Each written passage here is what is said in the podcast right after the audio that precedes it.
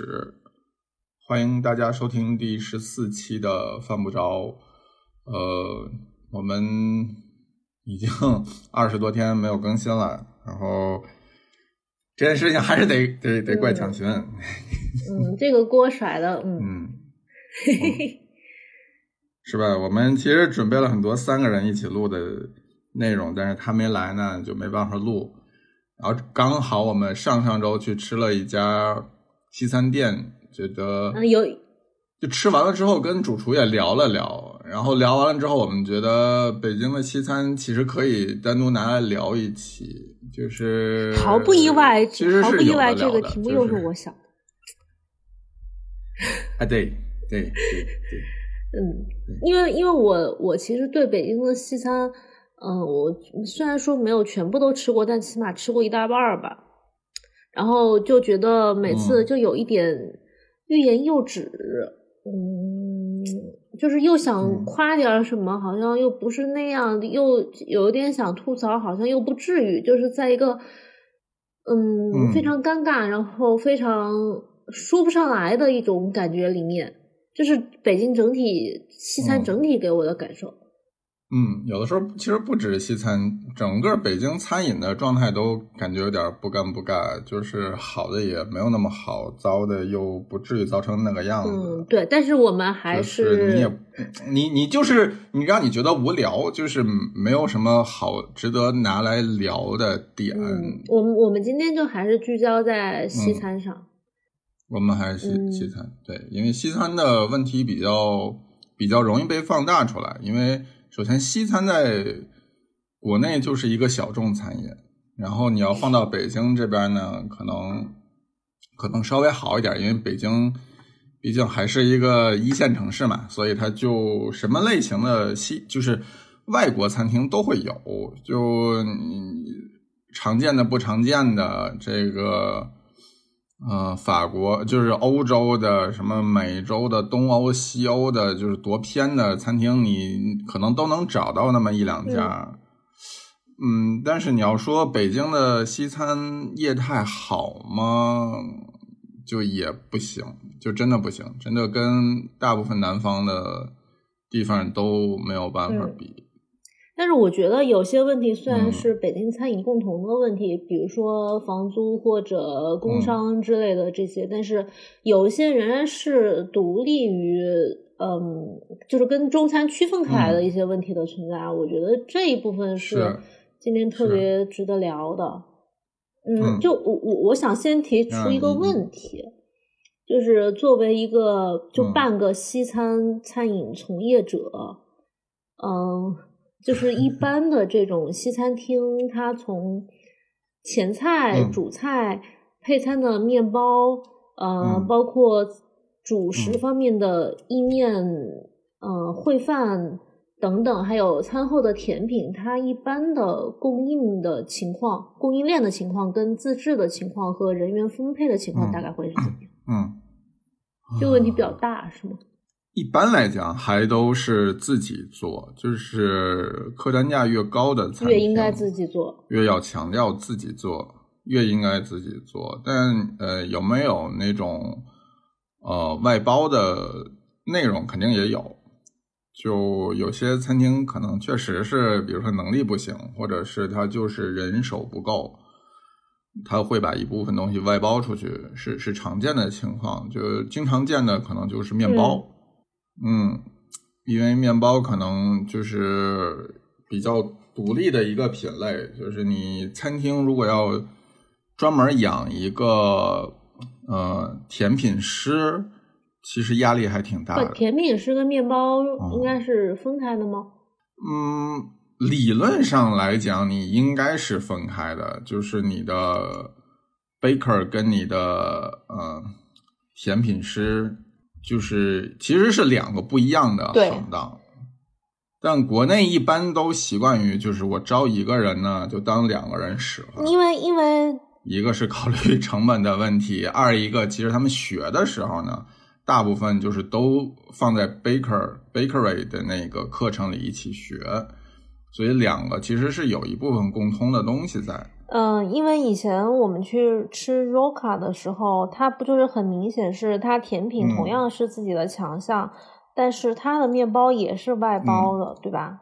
它一个米其林三星，是狐狸当时还带我们去过巴塞罗那的它的那个面包的店，所以它面包是外包的。就当时我很惊讶这一点，因为作为一个三星，而且它的人员配置应该是相对来讲还比较。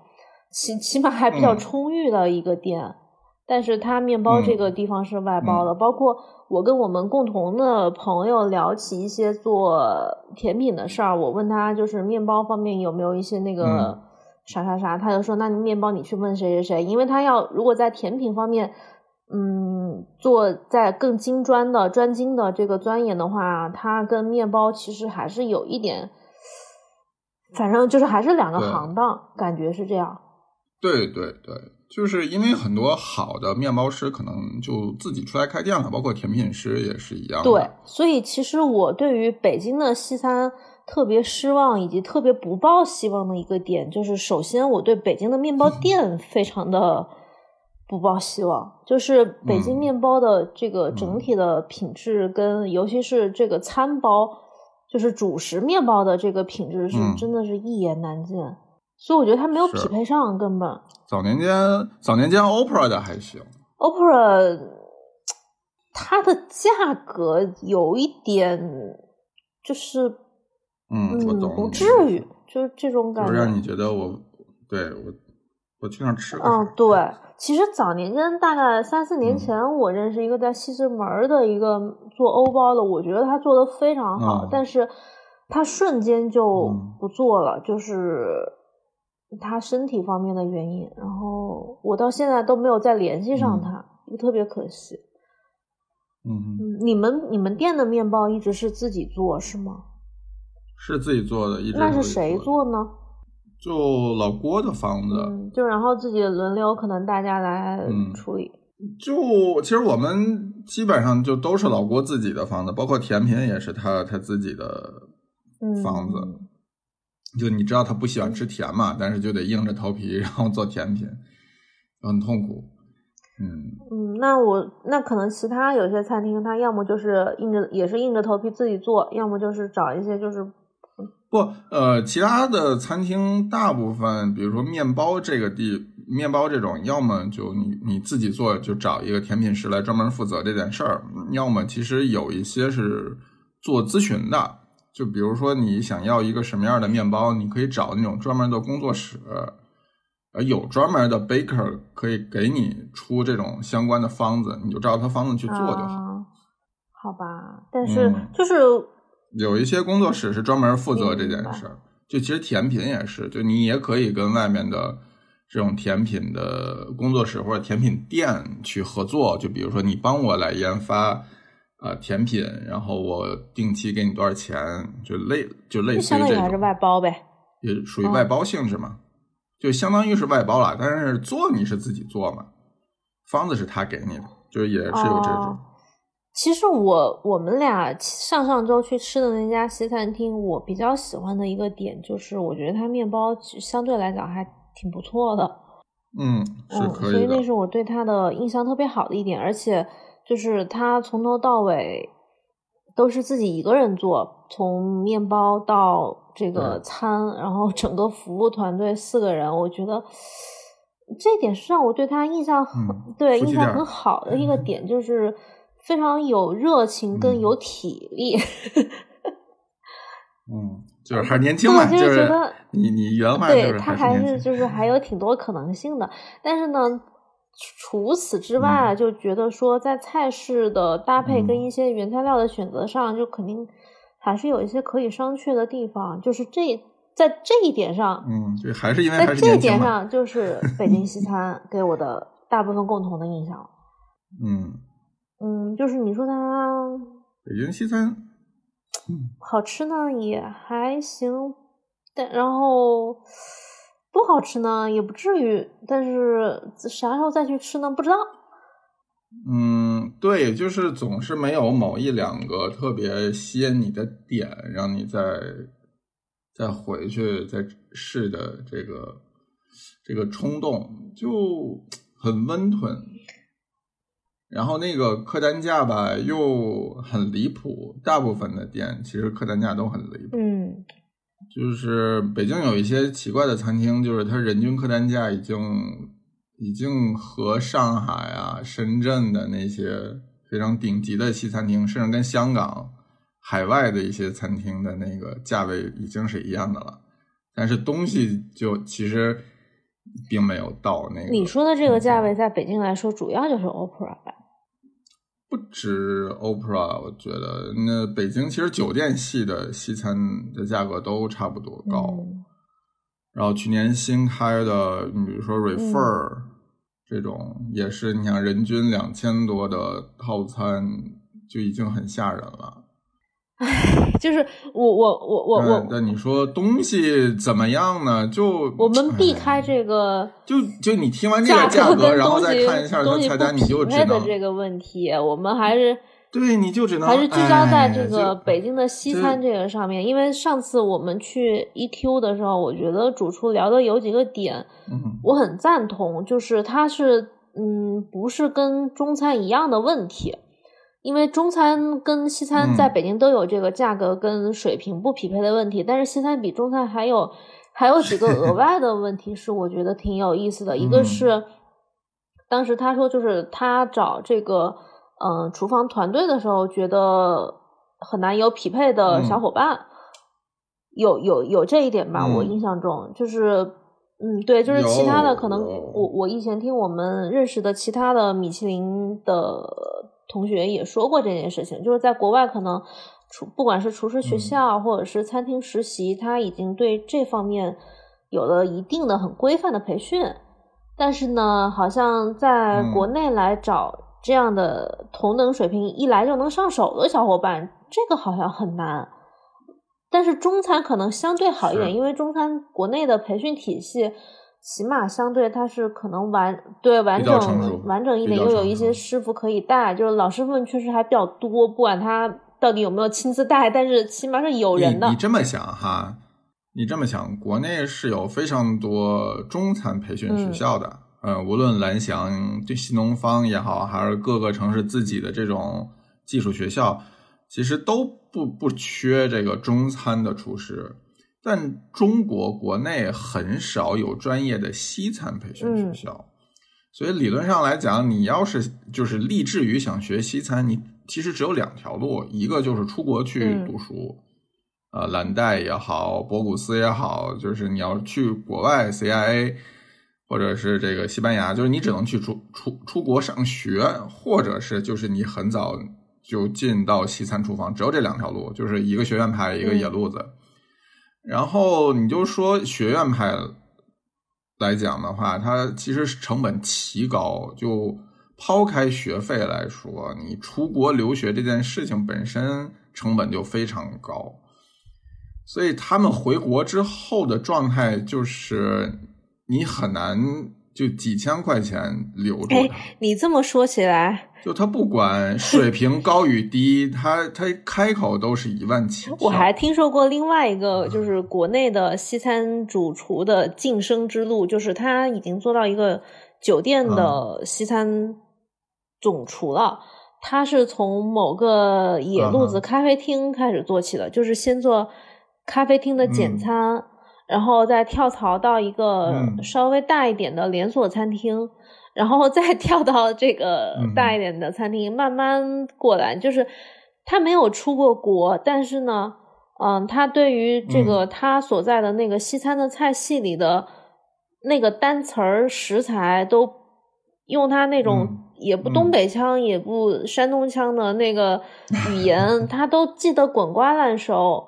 他嗯。没有没有太在嗯国外的这个环境里面学习过，然后他的他可能就是完全是国内这个范儿出来的，也不意大利法餐之嗯类的那个西餐，你知道？我当时觉得 这是你想象出来的吗？这是咱们想象出来的吗？就是会是这种感觉，他嗯甚至自己可能吃过正经的西餐都特别少，但是他已经是到主厨的级别了。嗯，嗯有有，国内其实挺多这种的，就是呃没有钱出国留学，然后只能从这个就是厨房做起，然后一步一步往上升，这种其实挺多的。就他可能这辈子都没出过国，但是他就就比如说我这我这个人一辈子没去过西班牙，然后我就呃在这个西班牙餐厅里边工作过几年之后，我就出来开一个西班牙餐厅，这种挺挺常见的。就是这可能是一个特别大的问题嘛，因为它没有那个土壤。因为你说中餐，你起码从小到大你还是吃到从小吃到大的，你 起码吃到一葫芦画瓢这么回事儿。但西餐你就可能说你那个源头歪了，一开始学学的就是错尤其是咱们国家那个最开始那一波咖啡厅的简餐就特别扯淡，就是那个。什么 上岛咖啡呀，就是这种。意面就简直了，所以后来有有几次，我有个朋友他从日本回来，然后在北京的某一个五星级大酒店，就可能约人谈个事儿，就吃了个早饭。他叫了一个那个水，就是水波蛋，啊，里面是全熟的。他说这是你们北京的餐饮水平吗？我说，我说我也不知道。对你跟他说就对，那就是。就是我当时想，可能因为你就是从从从根子上，那个那个树就是个歪的，就很奇怪。但是这些这店也开下来了，不，还挺普遍的，挺普遍，挺普遍的。嗯，天津也有，就是天津也有那种就是非常贵的法餐厅。然后就做的东西也乱七八糟，酒配的也乱七八糟，就你你你也不能说它有问题，因为当地人可能就认可这样，就是觉得没有什么毛病。那当地的水平也就是这么，他已经就是被被被融合了，也就这么。对，就就这就跟上次咱们聊的那个。话题其实很相似嘛，就是你当地的状况就反映在你的餐厅餐饮这个结构上，你餐厅有什么水平，其实当地的普遍的客人可能就是这个水平。然后我们想聊这个话题的时候，我还在想，北京为什么就是这么个水平，就到底跟上海差在哪儿？嗯。我觉得啊，我我很不成熟的看法，我我认为是不是就是上海还是有很多呃正常人，你好好说话，就是就是也就是还是有一些野生的客人会去吃，就不管这个餐厅价格多高或者多嗯多高。就还是会有一些野生的客人会去吃，就是不是吃工作餐就你到北京，不是吃商务的呗？对，就是他可能真的是为了吃西餐去吃，就不是比如说商务宴请，我不是为了商务宴请，我也不是为了什么呃逢年过节或者情人约会，可能就没有这些目的，就是我想吃西餐，于是我找了一家西餐厅去吃。嗯，有啊，但是北京这种现象就相对少很多。你这个说法，他我觉得。这个问题是中西餐里面都有的，就是中餐为什么北京中餐不行？因为中餐很多也时候也是因为这个招待或者商务的方面的目的。嗯嗯，那天我我们跟 EQ 的主厨还聊到一个点，我觉得很有意思，是他觉得有些食材不大行。我我觉得我扩充一下这个点是食材的选择余地比较小。就是因为我们如果在中餐里面发掘一些食材的可能性的话，它怎么着物流啊，或者你找找本地人啊，你到处去采采风啊，呃，是可以做到的。但是西餐你涉及到一些食材，它就有一个进口的问题。所以为什么大家都在做蓝龙虾，都在做鳌虾，都在做那个西班牙红魔虾，嗯，都在做某几个牧场的牛排，因为这些货能进来。嗯，是的，所以这就无可避免的造成了一些就是餐厅出品的单调跟一致性，因为因为大家拿到都是差不多的东西啊。对，但你硬要说食材局限性，那问题其实是所有的店的的食材供应商其实都差不多啊。你的意思是说，为什么北京、上海食材供应商差不多，但上海的还是做的好点儿？是的，而且你想，嗯，食材的问题其实不止西餐，日料也是同样的问题。就是我们能能进口的，差不多也就是同样类似的东西。那有几家可能有独立自己的渠道，这个不提啊。但市面上大部分的渠道其实还是就那几个。嗯，我觉得还是看餐厅自己的意向吧，就是他有没有能力在现有的这个食材局限内，然后能做些什么其他餐厅做不出来的东西。嗯，就北京还是偏保守，我觉得。就是你，你不能说他没见过什么世面对吧？就还是见识过一些，但是普遍情况是不敢不敢做，就是因为觉得市场认可度低。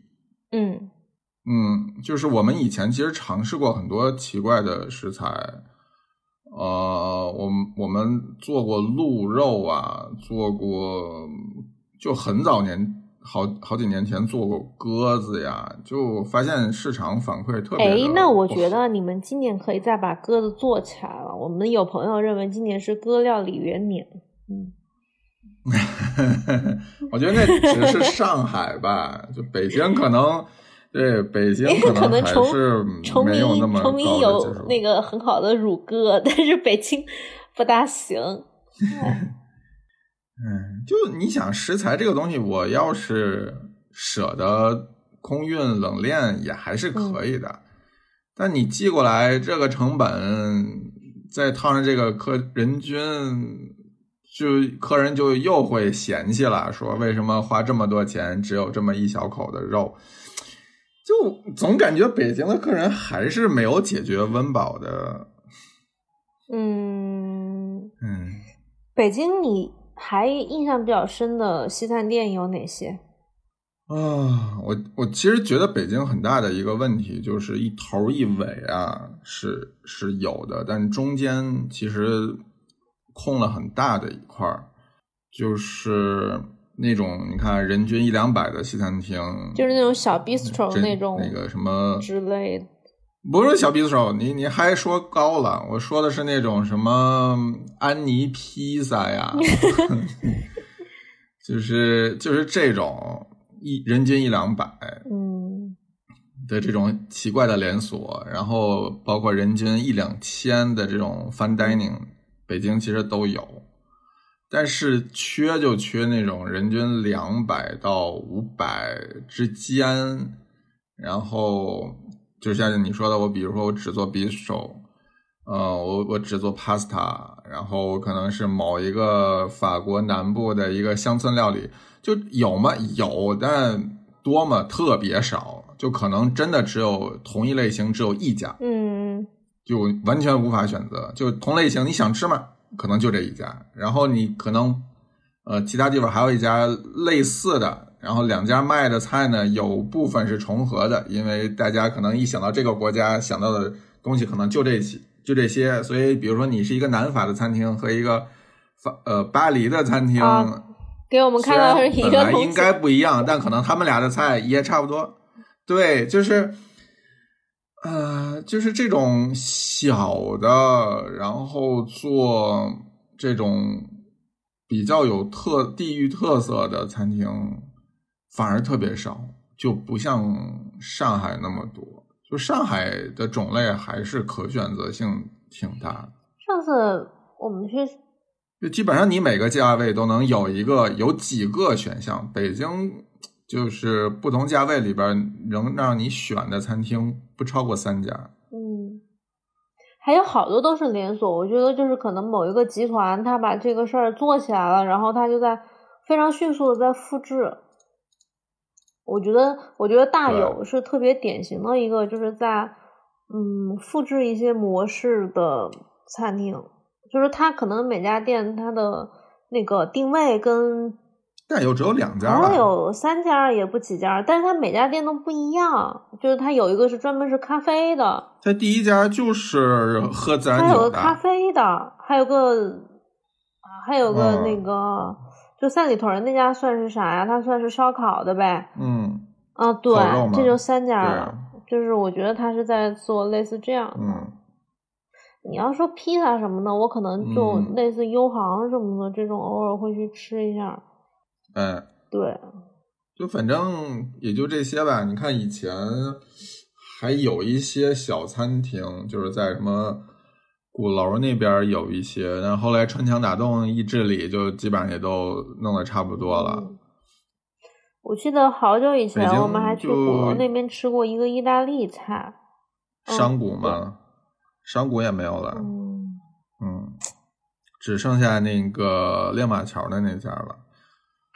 就是北京现在状状况，就是餐厅呢，你只能慢慢的就往商场里边要么往大了做要么往死了做小，对你很难再看到有独立餐厅可以成活下去的机会了，尤其是小餐厅。就你要是想做这种人均两三百、走轻奢路线的餐厅，在北京就死的可能性会极大。嗯，嗯，就要么你就做人均特别高的，我就做一千多的，或者你就做人均特别低的，我人均四五酒十。量的，哎，这个还可，对，就就还行，就一头一尾还行，走中间死的可快了，嗯，就你根本干不过那些连锁。那大有那个价位算是中间的吗？大有那个价位其实算中间偏上了，它基本上已经能做到人均五百了。啊、因为我们上次吃的吃的是午餐，然后服务又特别不好，他就给嗯免单了，我都搞不清楚多少钱，可能因为我到印象中好像人均两三百那种感觉。嗯，就你这个饭量可能两三百差不多，我这饭量得多点。嗯嗯，嗯你觉得玲珑算中餐还是西餐？嗯，虽然我们说它是嗯西中餐西做，对吧？但我觉得嗯它其实在北京这个范畴内，它可能还是还是算一个西餐厅吧。可以啊，我觉得嗯可以。我觉得玲珑算是一个可以观察的、继续观察的一个西餐厅。是玲珑的点其实也挺巧妙的，就是这个人均呢又不很吓人，然后东西呢也挺有趣，就是会一直吸引年轻人去的一家餐厅，就是消费压力没有那么大，然后嗯呃兴趣点又一直不断，嗯。就它毕竟每季还是会有一些新东西出来。我觉得玲珑跟 EQ 有一个嗯共同的点，我比较认可，是我觉得他们两家服务都还行，就是是很像那么回事儿的那种服务，就不是非常尴尬或者尺度拿捏的不好是的就是真的是让你觉得又还挺亲切，然后又不过分，然后呃该让你嗯亲近的时候亲近，该凑过来的时候又凑过来，就是会觉得都拿捏的很不错。就这两家，我觉得在这点上非常的的欣赏。嗯。对这个价位，其实能做到这个样子就已经很不错了，而且还不收服务费，好像没有收，嗯，那就挺不错的。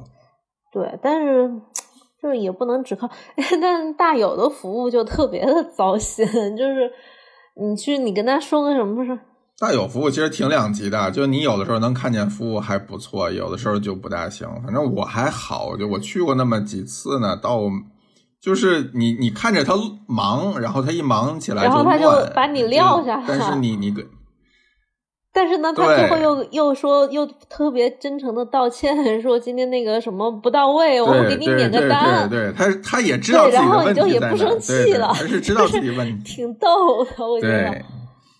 哎，对，就是反正人家自己能圆回来嘛。就是我知道我错了，对吧？那个你也别别怪我们，我们也没不收你辙钱。嗯，对，这也可以。说真的，大有是我去年还挺就是挺喜欢的一家新开的餐厅最。起码东西不难吃，对，就是一个你能看见一个是做正经东西，不是来骗钱的餐厅。嗯 挺有意思的。我也我去年也是去吃饭，吃着吃着，嗯，会会会想再去的那种。虽然当时也过程嗯不是非常的愉快，但还行，可以嗯试试。就是就这么几家，就北京我现在有嗯印象的就这么几家。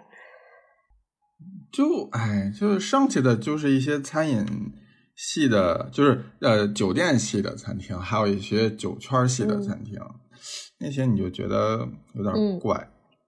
有点拧巴。就你你进去，你就明显能感觉到我不是这个餐厅的客户人群，就是他们其实也不大指望我来，然后我可能也在这得不到我想要的。就是我是来正经吃饭的，但其他人都不像来吃饭的，就这种感觉。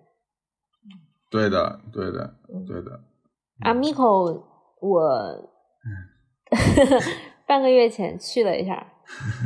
嗯，其实想聊这个话题，有一部分也是因为阿米口，就是我其实中间间隔有一两年没有去了嘛。虽然我们这么熟，但是我仍然没有鼓起勇气去。一个是你们那个之前的那个位置实在是太犄角旮旯了，我就 每次想起来要去神路 街这个地方，我就很别扭，我就不想去。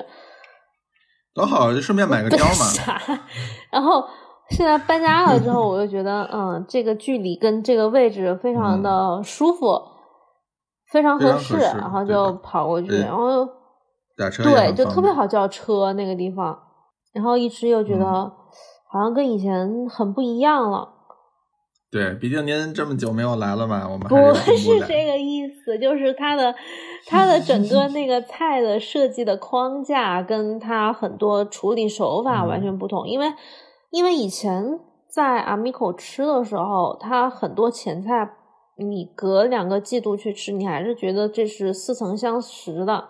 它的那些叶菜搭配的叶菜是类似的，它的食材的处理方法是类似的。然后这次去吃，嗯，搬家后的阿米口，我就觉得哦，你搞了好多这个熟成，搞了一些发酵，然后引入了好多新的食材，然后这个食材的。有些萃取，有些呈现是，就是每一个菜的节奏是不一样的。可能前面一个是熟成很久的鱼，后面一个是非常纯粹的一个番茄汤。我就觉得，好像整个这个起承转合跟节奏会让我有一点耳目一新的感觉，所以就顿时就觉得特别不一样，就很喜欢这种新鲜感。嗯，我记得以前。这也很难嘛，这也很难嘛，这也是憋了好久。这个就是因为疫情憋出来的，我觉得。你看他如果是一直让老郭做，就是一直连续不断的营业的状态的话，它可能就还是像是之前类似的。是啊。嗯，这么想下来也不是坏事儿，就突破了自我。嗯。你自己觉得 Amico 有什么改变吗？嗯，我可能觉得还就没有你那么明显，因为我去的比较勤嘛，我基本上每个月可能都会去一次，有勤的时候一周可能就要去一次。嗯，就你嗯，怎么说呢？就我觉得老郭做的东西那个味道还很熟悉，就是就一吃就是知道哦，这是他做的东西，就即使有有很多改变啊，然后。就是他自己的那个那个标签感还是很强，然后我觉得是这样，就是我我们的我们其实还是想做一个呃大众餐饮，就是还是希望你是为为吃东西来来来消费的。你把为了吃饭来消费等同于大众餐饮吗？不不不不不，我这个。说法有点有点问题啊！就我我的我的消费场景还是以吃东西为主。嗯，就我我也不是说我们不接 商务宴请啊，我们当然接，我们希望能有点商务宴请。我们以前都没有商务宴请，但是就我们还是希望你能就是坐下来，然后好好吃一顿，然后听我们讲讲我们这个东西是怎么做的。我们还是有有这个。有这个意愿在跟客户就客人做交流这件事情，然后前前些日子莫石也去了嘛，然后莫石也觉得挺好的，给了老郭非常高的评价。他说在食材组合搭配上，可能北京是最好。嗯，那那我觉得他这个意味着你们的食材是独一份吗？不是，就是说。它的点在于是说，当今其实很很少再有什么新的组合搭配出来了，就是新的新的烹饪方式或者烹饪技法出出出现了。那现在所有的餐厅做的一件事情，其实就是运用不同的手段，然后做不同的组合。那很多餐厅的问题，就尤其是年轻主厨的问题，就是经验不够，所以他们做组合的时候，要么就做多了，要么就做少了，要么就是顾此失彼，就是你你想到了 A，但是你忘了 B。但老郭的优点就是因为他足够有经验嘛，所以他在做组合的时候就会做的比较好，嗯。就可能有他保守的地方，就是不会做的特别的奇怪，但是他能保证他组合出来的东西味道一定是好吃的。我大概明白你的意思。嗯，所以这其实也解释了咱们一开始说的，就是你会觉得有些餐厅的菜做完以后总觉得有点怪怪的，就是因为它优缺点。都很平均，就是有多少优点，可能相对应的就有多少缺点，这就是它组合的时候出现的状况。就是它为了创新而创新，是吗？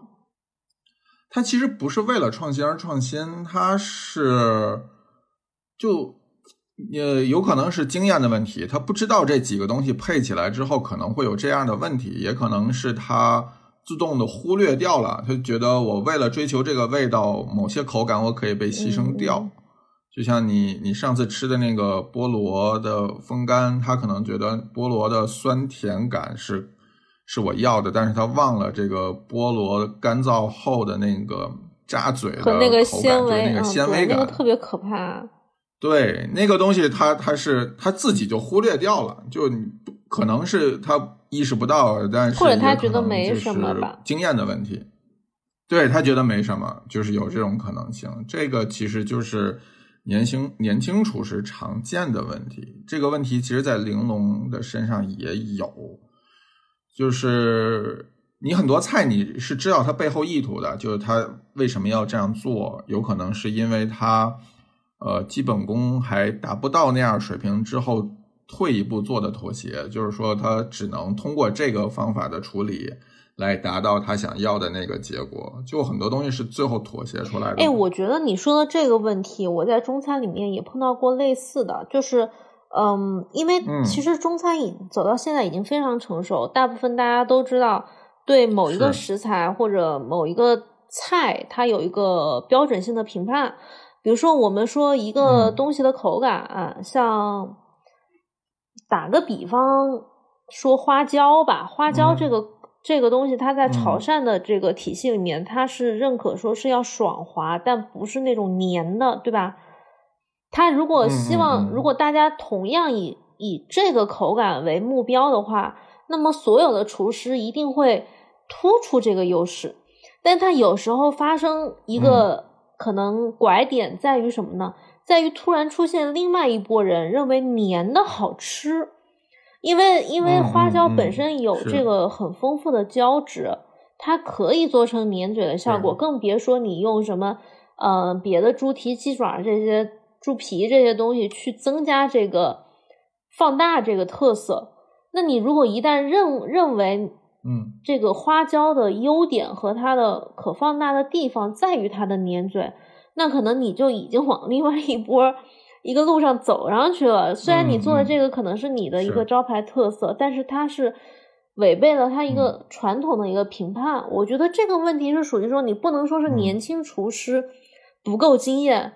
我觉得可能是他的评判的标准是不同的，是他故意的，对对对，是他故意，对他觉得有意思，或者他的客人也觉得有意思，然后这个东西就被延续下来，然后若干年后，也许这是另外一个标准。是，就其实这里边没有对错之分嘛，对，是可能在他眼里，对，没有对错这件事情也很有意思，因为有可能就有这个，嗯，潮汕地区的人他就说你这个是错的。那可能，那这个年轻厨师他认为如何呢？那为什么我就不能这么做呢？是是的，是的，我觉得口味这件事情没有什么对错，就很多人特别喜欢说你这个东西做错了，那就就你怎么定义对这个？我我那我开心啊，我吃的开心，啊，我客人喜欢吃啊，那就是对的呗，那可以可以这么说呀。对对呀，对呀，就餐饮这个事情，就是我这家餐厅开下去了，然后有人肯花钱吃我做的东西，我就是对的。你你不爱吃是你的对你看，这也是那个很有意思的点，嗯就是年轻厨师他有时候他是可以说是处理的不够圆滑，我觉得是这嗯么描述他可能更好。你要但是完全就要嗯抹平这种棱角，好像也确实失去了一些乐趣。是，就是其实里边怎么说，就是因为够年轻，所以他可能就是能有一些这这样的想法，就是这些反而是老厨师们做不出来的。因为老厨师他有他的固化的思维，对，就是有的时候跟老郭在碰菜单的时候，就他会他就会非常明确的跟我说，说这两个东西不能放在一起。那你会，然后你有有具体的例子吗？我就那那我就听他，对对，我就我就听他的，因为这件事情上我我百分之百是听他的。他说不行，那我们就换。就我不会说，如果我们这么处理，也许行。就我我不做这种尝试。如果他觉得这两个东西不能在一起，我们就不在一起。哦，好吧，嗯，就我只服务于技术，就他想要什么，然后如果他想要做出一个什么样的效果，他不知道怎么做，然后来问我，然后我来帮他想怎么来做到那个效果。但如果他觉得这两个东西不要放到一起，那我们就不要放到一起。嗯就他是会有这种，你说刻板印象也好，或者说这个职业习惯也好，就是他会有明确的界限在这儿，就是说这就某些东西它就是不能放在一起嗯，啊，明白。嗯嗯，但很多年轻厨师其实没有这种禁忌嘛，他觉得什么都可以试一试，对吧？不行再换。对，反正反正嗯 A 不喜欢，也许 B 喜欢呢，对呀，对呀，比如说你看，像加了香菜油的东西，怎么可能就是挺好吃的。什么东西放了香菜油就完了？嗯，不过你这么说起来，嗯，我觉得在北京的西餐厅里，特别有个性或者特别大胆的尝试和搭配，让人有印象的也并不多。就是说，可能有些年年轻厨师他既没有套路，又没有创新，嗯，可能是的，所以就格外显得 EQ 跟有意玲思珑这两家对有意思，因为你看酒店系的那些，其实就没办法做的太创新，就是因为他们有自己的一套就是审审核的流程嘛。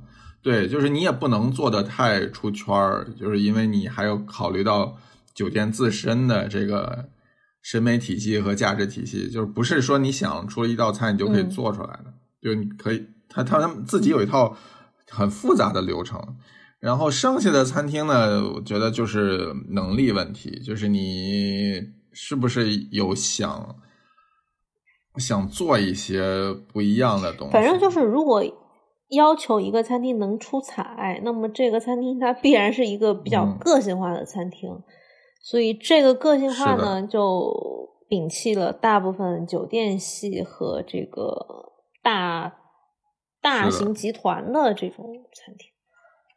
是的，是的，就他们就专门负责婚丧嫁娶和商务宴请。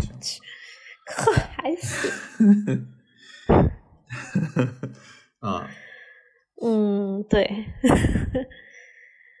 嗯，哎，但北京的问题就是这种小小的独立餐厅越来越少嗯。嘛，这个跟这个整体这个环境也是有哎，关系。其实有一有一段时间，就是咱们老去吃 Migas 的时候，我觉得那会啊儿，我觉得 Migas 还可以，就是西班牙菜在北京应该算是一个相对嗯，丰富一些的体。就对那段时间我，我我我觉得西班牙菜在北京是挺好的。那个时候，北京有特别多西班牙来的嗯厨师，然后那个纳里花园那个时候最多的时候，可能有五家西班牙餐厅，从 tapas 到什么，就各种 pinchos 全都有，什么类型的都有。呃，有这种米其林的素食的餐厅，的主厨做的东西就挺好的，然后后为什么又突然的就？那个就消亡了呢？嗯，不知道，不知道，真的嗯不知道。反正 Migas 现在老板也换了，啊，他现在应该只有国贸那家店了吧？就跟以前的，对，只有国贸的那家了。然后跟以前老板也不一样了，做的东西你一看就是可能几年都没有变过，就很无趣。嗯，嗯，就米干就很多餐厅最后都都被市场妥协，就跟市场妥协了嘛，就是被 被被当市场时当时胖揍了一那里顿之后就花园的那。几家嗯西班牙餐厅，我觉得挺有意思的点是，虽然全部聚集在一栋楼里面，但是他们做的菜是不大一样的。不一样，不一样，每家都不一嗯样。是但是又明显能看出来，确实上座率不算特别高。是的。唉唉，哎，我突然想起来，北京还有一家老字号的西餐，叫做福楼，我也是我吃过最难吃的法餐之一，就是嗯直接直接点名嗯说了，太难吃了。嗯，但那 你可以来天津吃吃天津啊，的天津还有福福楼是吗？有，就是连咖啡厅的简餐水平都不如，有些菜。嗯是。就是这还是北京的，那天津的福楼还算是天津法餐的北京的也是啊，你能就是每年那个餐厅周的时候，福楼都是 C 位，是吧？啊嗯，那就非常大连锁可能确实有一些 不一样的地方。对，大连锁总能接到一些商务宴请跟商务活动，就就很老派，就是那种可能年轻人不大喜欢去的那种老派的西餐厅。唉难吃。嗯，那个北京那些以以前那些俄罗斯菜，现在还好吃吗？有，还还有还可以。我经常叫那个几家外卖，你因为的外卖这个附近口味就有好多这种。挺重的对啊，就是叫个什么罐焖牛肉啊、奶油烤杂拌啊，哦可以。。都比如哪几家？嗯，就我反正叫外卖比较常叫的一家，在东直门叫叫白夜西餐厅是什么的？嗯，就那个味道还行啊，我隔三差五就会吃一顿，挺开心的，量也给的特别足。还有还有一些那种小众的就是小国家的叫不上来名字的餐厅，都有格鲁吉亚的那个呃三里屯北街的有一家格鲁吉亚的哎是不是就在西五西五前些日子附近啊？对对对，就在四叶边儿上。哦，还有、嗯，然后我上个星期去了一家做凉菜的，是不是一个特别小的一个馆子？特别小，然后背后是一家做意大利的，意大利菜我好像看到那家里做意昂的，面和披萨，那家好吃吗？对，那家就是个土菜馆儿，就就真的是那种法法国的土菜馆儿。你你扔到法国或者扔到上海，可能就被淹没在众多竞品之内。但你要放到北京，那就是唯一的一家。就主打稀缺性。然后那家，然后我我发现那家餐厅是京吃。对我一进门看到一个大胡子胖子在做在做 ser service，然后我就惊了。嗯，嗯，哎，北京这几年还还有一个那个 那个墨西哥的餐厅，感觉也挺多的，就是突然涌现了很多吃 taco 的。对，呃，什么 Q Q Max 还 Q Mix 就有好几家，然后那个四季那边开了一家 Taco Bell，、嗯也还行，然后那个呃金上园那儿有一家秘鲁菜，好吃吗？这几家？嗯，就就吃个新鲜嘛，吃个卷儿啊，吃个 nachos 啊，就也还好。嗯，就就是那种不攻不过，你可以拿它当简餐。呃，麦麦当劳，我觉得比简餐还是我真的不爱吃简餐。就你再就越干就越越健康的简餐，我越不爱吃，就喜欢吃卷饼。就喜欢吃点脏碳水。对，就喜欢吃卷饼，就饼里边卷着米饭，然后 肉。那那这几家墨西哥菜，你最推荐哪一家啊？我也有点想吃。墨西哥我可能就比较常点的就是那个 Q Max，还是叫 Q Mix，因为那个是个连锁嘛，就比较多。就我我们我住的这块也有，然后公司附近也有，就比较好点，而且送的很快。哎，我突然发现，东西你之前就是做了在家做早餐，然后中午不吃饭，晚上出去吃，为什么现在又多了一个外卖的选项？因为我最近不是生病嘛，所以就没办法在家做饭了。大夫让我少碰水。哦，这么这么好吧？那真是非常的顺顺。所以我现在就偶尔做一两次，得戴着手套，嗯，得戴着手套，然后全副武装。遵医嘱，多点外卖。嗯，是，然后就一歇就歇懒了嘛。就周末的时候，以前周末还在家做，然后现在就周末基本上都叫外卖了。嗯，好吧，那反正就是北京现在西餐。嗯，唉，就没有好过，就可能前几年好过一段，然后现在又不行了。真的就是跟环境有关，就你看你这个城市到底能不能容得下独立的小餐厅？嗯，如果这个城市容不下这种小餐厅的话，那就活该吃不到好东西。嗯。但但作为我们这些客人，又招谁惹谁了呢？对吧？不是我们容不下，我们容得下。好吧，那就是还是一期没有指望的节目。上次我有个朋友，对我们每次聊到北京的餐饮，最后的结论都是这样，就一声叹息。上次我有个朋友听我们的 播客，说希望我们。新的一年录播课的时候少叹气，我想说，嗯，尽量吧，尽量吧。那我们就得聊点美好的地方。我不知道，现在又出又出不去，哎呀。哎，多开发开发国内的吧。我觉得汕头，我们其实可以聊一期啊，汕头挺好。嗯，汕头，我还想再去几次再聊。我也想。行，那回头等这一波疫情，嗯。我今年还想去云贵，我真的觉得云南跟贵州啊，我也想去。你又不能吃辣，你去贵州你不行的。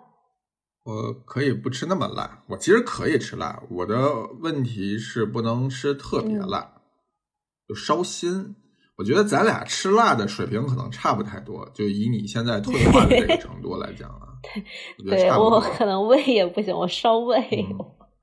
是吧？你看，我觉得。就你能吃，我就能吃。那我们就约几个这个云贵局吧，云贵汕头局。我觉得等疫情结束了。嗯嗯，是是。好的，那这一期就这样呗。嗯，好吧，那么我们就这样了，大家拜拜。